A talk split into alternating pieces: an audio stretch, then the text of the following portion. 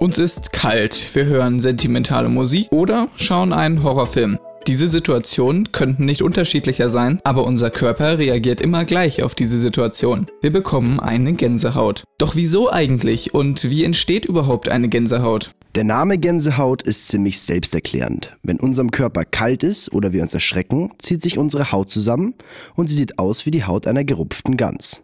Die Gänsehaut kann durch innerliche Faktoren wie durch Kälte, und durch äußerliche Faktoren wie durch Furcht verursacht werden.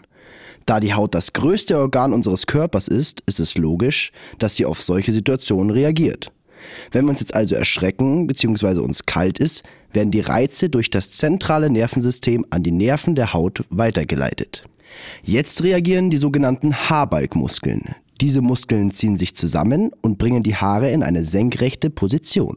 Es bildet sich eine Gänsehaut. Wenn uns jetzt kalt ist, will sich der Körper vor dem Frieren schützen. Um Wärmeverlust zu vermeiden, ziehen sich die Blutgefäße zusammen. So schützt uns die Gänsehaut vor dem Frieren. Aber auch durch akustische Signale wie kann die Gänsehaut getriggert werden.